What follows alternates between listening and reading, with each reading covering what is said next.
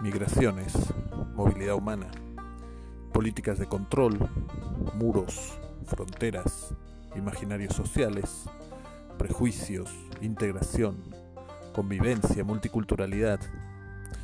Vivimos en un mundo en constante movimiento, aunque ahora estemos confinadas.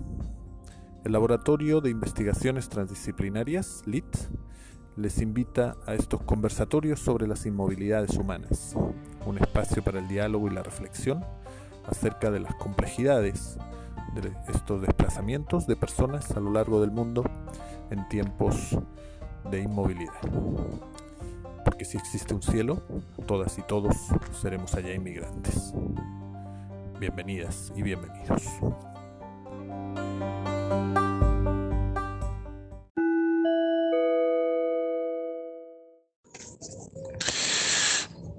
Sean todos bienvenidos de nuevo a Diálogos de la Inmovilidad, este espacio del Laboratorio de Investigaciones Transfronterizas, LIT, dentro del Colegio de la Frontera Sur. Mi nombre es Sergio Prieto y me da mucho gusto poder inaugurar hoy, casi en el cierre de este denso y fatídico en muchos sentidos 2020, eh, inaugurar una nueva temporada, una nueva serie de diálogos, en este caso eh, con Nathaniel Hernández Núñez. Nathaniel es el director del Centro de Derechos Humanos Digna Ochoa en Tonalá, Chiapas, región fronteriza sur de México, la región costa. Eh, Nathaniel y, este Centro de Derechos Humanos se enfocan en la defensa de la tierra y el territorio, en el fortalecimiento del trabajo y de la seguridad de personas defensoras comunitarias y en distintos ámbitos transversales como la igualdad de género, el derecho justamente a la tierra o al territorio. Y problemáticas que están muy vinculadas también con los pueblos originarios del sur de, México. Em, con Nathaniel, bueno, tenemos, tenemos muchos aspectos que, dialogar. Te doy la bienvenida, Nathaniel, a este tu espacio, a este, estos diálogos que inauguramos hoy.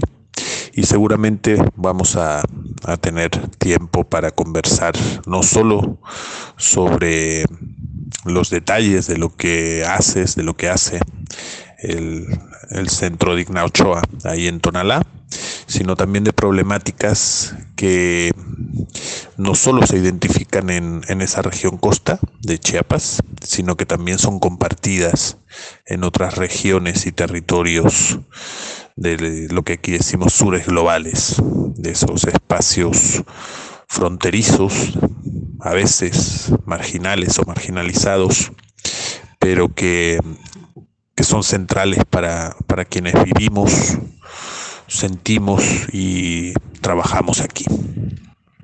Entonces, sé bienvenido, Nathaniel, este es espacio. A partir de aquí vamos a iniciar nuestro diálogo. Y en primer lugar, me gustaría eh, pues que pudieras complementar esta primera presentación que he hecho yo de ti y del Centro de Derechos Humanos Digna Ochoa eh, en tus propias palabras. Nos puedas compartir algo más de información sobre ti, algo más de información sobre lo que hace el, el centro, algo más de información sobre lo que está pasando hoy día, las problemáticas que ustedes atienden y los escenarios en los cuales se desarrolla vuestro trabajo. Bienvenido, Nathaniel, y bienvenidas y bienvenidos a este nuevo diálogo de la inmovilidad. Sí, muchas gracias por eh, permitirme compartir con ustedes en este espacio virtual eh, pues el trabajo que realizamos aquí en esta organización en Chiapas y particularmente pues de mis eh, de mi participación directa a cargo de esta organización que acompañamos eh, algunos procesos importantes que buscan construir la autonomía en los pueblos.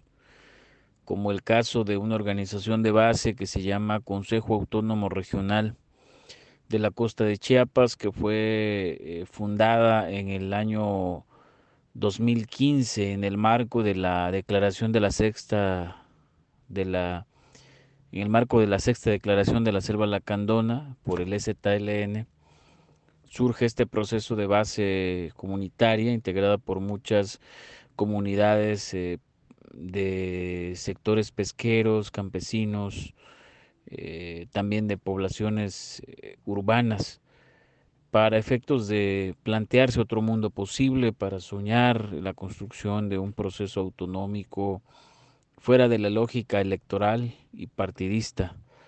Eh, y el centro en ese sentido ha apoyado y acompañado en la parte sobre todo de formación y capacitación y también en cuanto a vincular con otros movimientos sociales del país y del mundo para pues para tener mayores eh, mayores experiencias y poder fortalecer el trabajo eh, de esta organización en la zona costa.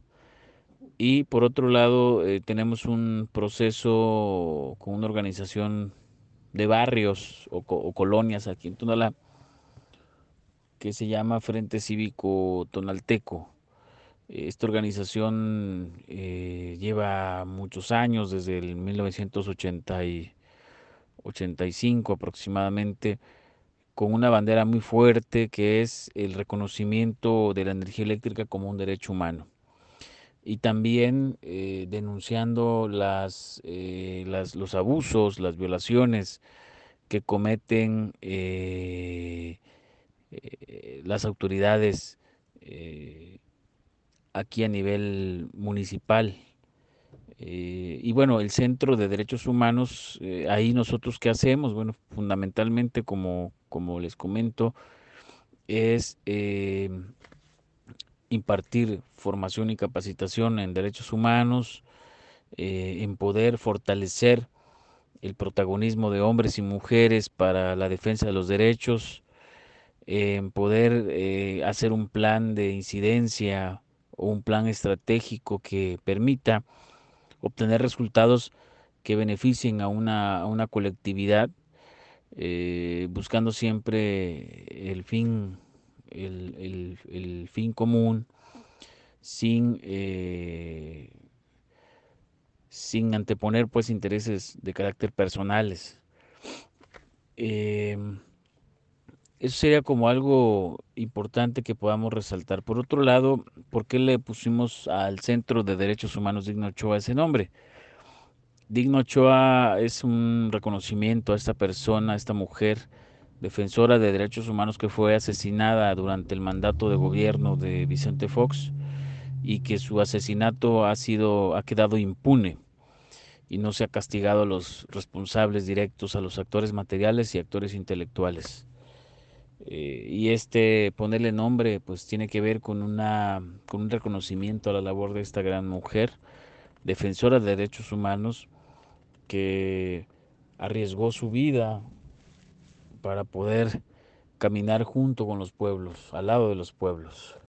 La organización está conformada por, por varias, varias eh, diversas áreas de trabajo, ¿no? En este caso la dirección, un área legal, un área de comunicación, un área administrativa, un área psicológica y un área de salud. El acompañamiento que brinda la organización trata de ser un acompañamiento integral a las personas víctimas de violencia, de violaciones, perdón, de derechos humanos. Eh, procuramos de alguna manera compartir herramientas a las personas que acuden a la oficina, a, los, a los procesos que acompañamos, para que sean los protagonistas de la historia, para que podamos eh, tener insumos y herramientas de fortalecimiento de los pueblos. Eh, y cada área operativa de trabajo tiene delegada una tarea específica. Eh, entonces lo que hacemos es dar acompañamiento político, acompañamiento jurídico, acompañamiento psicológico y em, y también eh, poder compartir, digamos, todos los, todos los insumos, eh, herramientas y recursos humanos o recursos económicos para el fortalecimiento de los pueblos en defensa de los derechos humanos.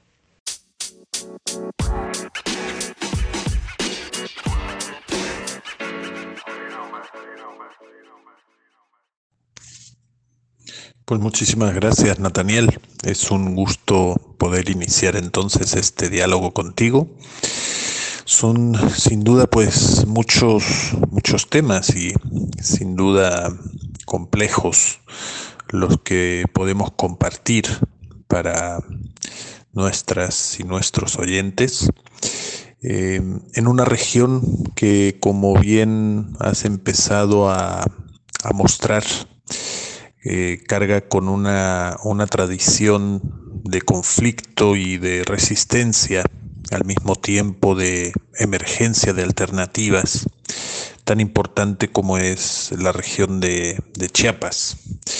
Eh, has mencionado, sin duda, bueno, pues el contexto del, del, levantamiento de los, de los pueblos zapatistas, por allá por el 94, si no recuerdo mal y, cómo, bueno, pues hay mm, procesos actuales que tienen sus raíces en aquella, digamos, organización, en aquel levantamiento, pero que también van mucho más allá, digo, en cuanto a sus raíces estructurales o, causas históricas. Eh, para empezar, quizá pues centrándonos en lo contemporáneo, en lo que está pasando hoy día, en el contexto, digamos, coyuntural de la región y por tanto de los procesos que el, Centro de Derechos Humanos Digna Ochoa acompaña y fortalece en la medida de sus posibilidades. Me gustaría eh, preguntarte, tú has mencionado dos organizaciones particularmente con las que el, centro actualmente colabora o acompaña.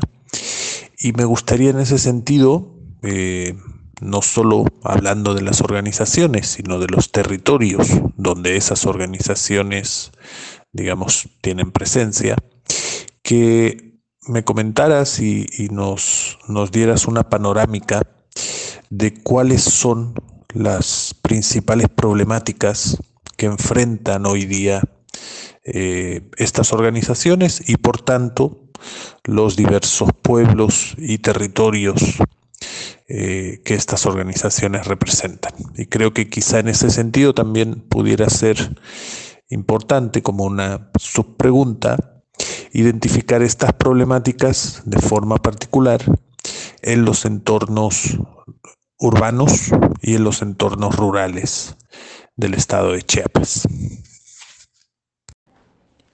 Sí, bueno, nosotros estamos acompañando em, el proceso de organización del Consejo Autónomo Regional de la Costa y del Frente Cívico Tonalteco aquí en Chiapas. Eh, la problemática más, más fuerte aquí por muchos años ha sido la exigencia eh, de, la, de la energía eléctrica por los excesos y por los abusos de esta empresa. Eh, también hemos estado exigiendo el reconocimiento constitucional de la energía eléctrica como un derecho humano, eh, una exigencia pues que es histórica y que hasta el momento en Chiapas en el país no se ha logrado eh, reconocer constitucionalmente, ¿no? Eh, eso tiene que ver con que haya tarifas más accesibles, que la gente tenga el derecho a tener acceso a la energía eléctrica eh, y que además el servicio pueda ser un servicio que se pueda pagar a un costo asequible de acuerdo a la condición socioeconómica. por otro lado, nos enfrentamos ante una serie de megaproyectos que quieren implementar desde hace muchos años en la región, sobre todo megaproyectos que tienen que ver con minería, con presas hidroeléctricas, con el gasoducto que quieren conectar de Oaxaca a Guatemala, eh,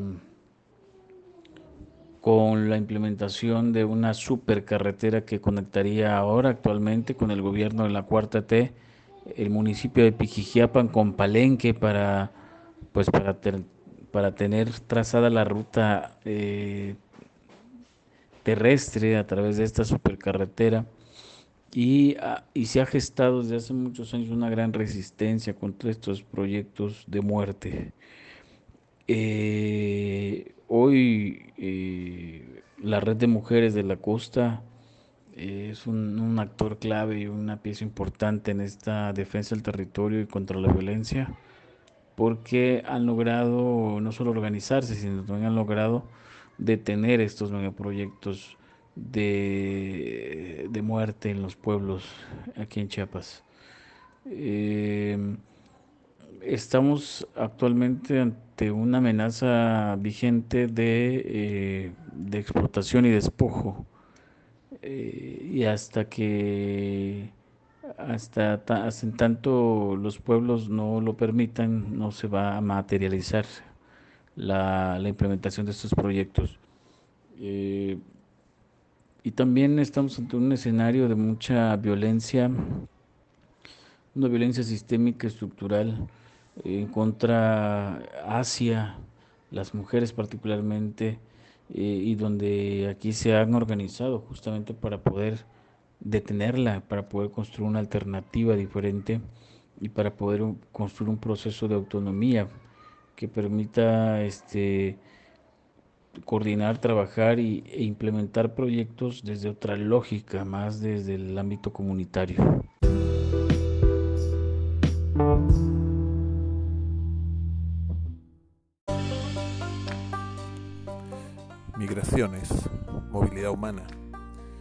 Políticas de control, muros, fronteras, imaginarios sociales, prejuicios, integración, convivencia, multiculturalidad. Vivimos en un mundo en constante movimiento, aunque ahora estemos confinadas. El Laboratorio de Investigaciones Transdisciplinarias, LIT, les invita a estos conversatorios sobre las inmovilidades humanas, un espacio para el diálogo y la reflexión acerca de las complejidades de estos desplazamientos de personas a lo largo del mundo en tiempos de inmovilidad. Porque si existe un cielo, todas y todos seremos allá inmigrantes. Bienvenidas y bienvenidos.